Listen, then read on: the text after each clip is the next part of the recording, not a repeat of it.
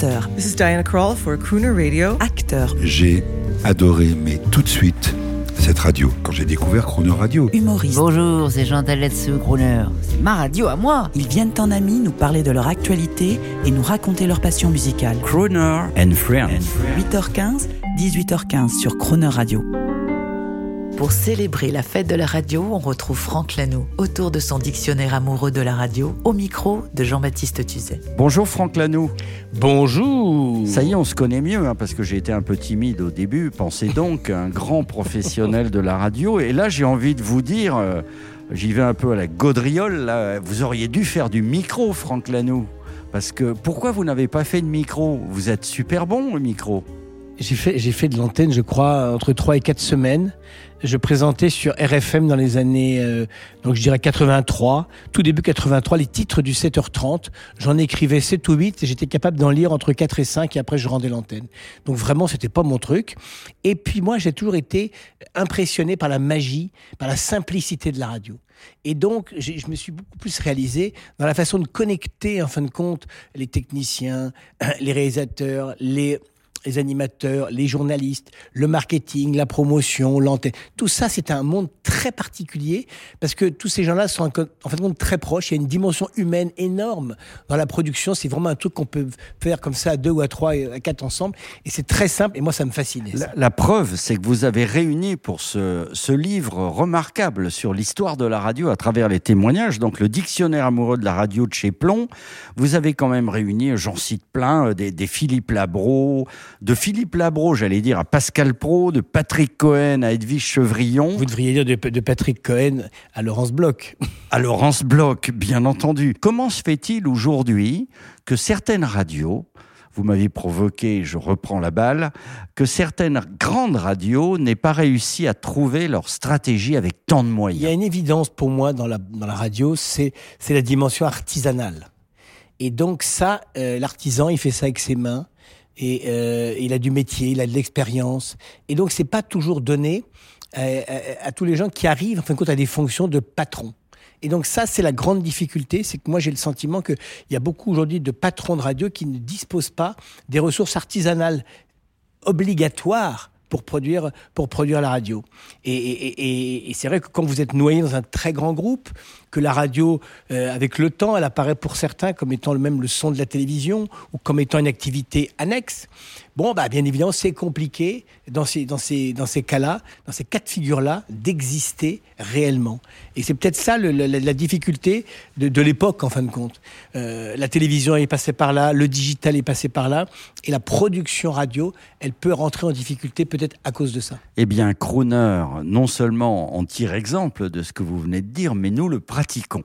J'ai le plaisir de vous le dire. Et alors, justement, Alors félicitations. Sur les moyens, sur, sur ce que vous venez de dire, on écoute la troisième grande phase. Euh, la, la radio une- brille une troisième fois, elle est intemporelle. Euh, là, on est en 1980. C'est une radio libre. Oui, oui, je sais. C'est une radio libre. chaud, suis au parfum. que nous émettons sur 90,8 et 96,15 MHz. C'est la seule radio qui se paye deux émetteurs. Franck Lanoux, là, on y est, là. Là, là, vous avez vécu, on a tous vécu ça, mais vous, en tant que professionnel, euh, là, en 1981, vous étiez déjà dans le métier. 82. 82. 82. J'ai la chance de rencontrer Patrick Meyer, qui est le patron d'RFM, à l'époque, dans une soirée. Et euh, je lui ai foncé dessus, je l'ai reconnu.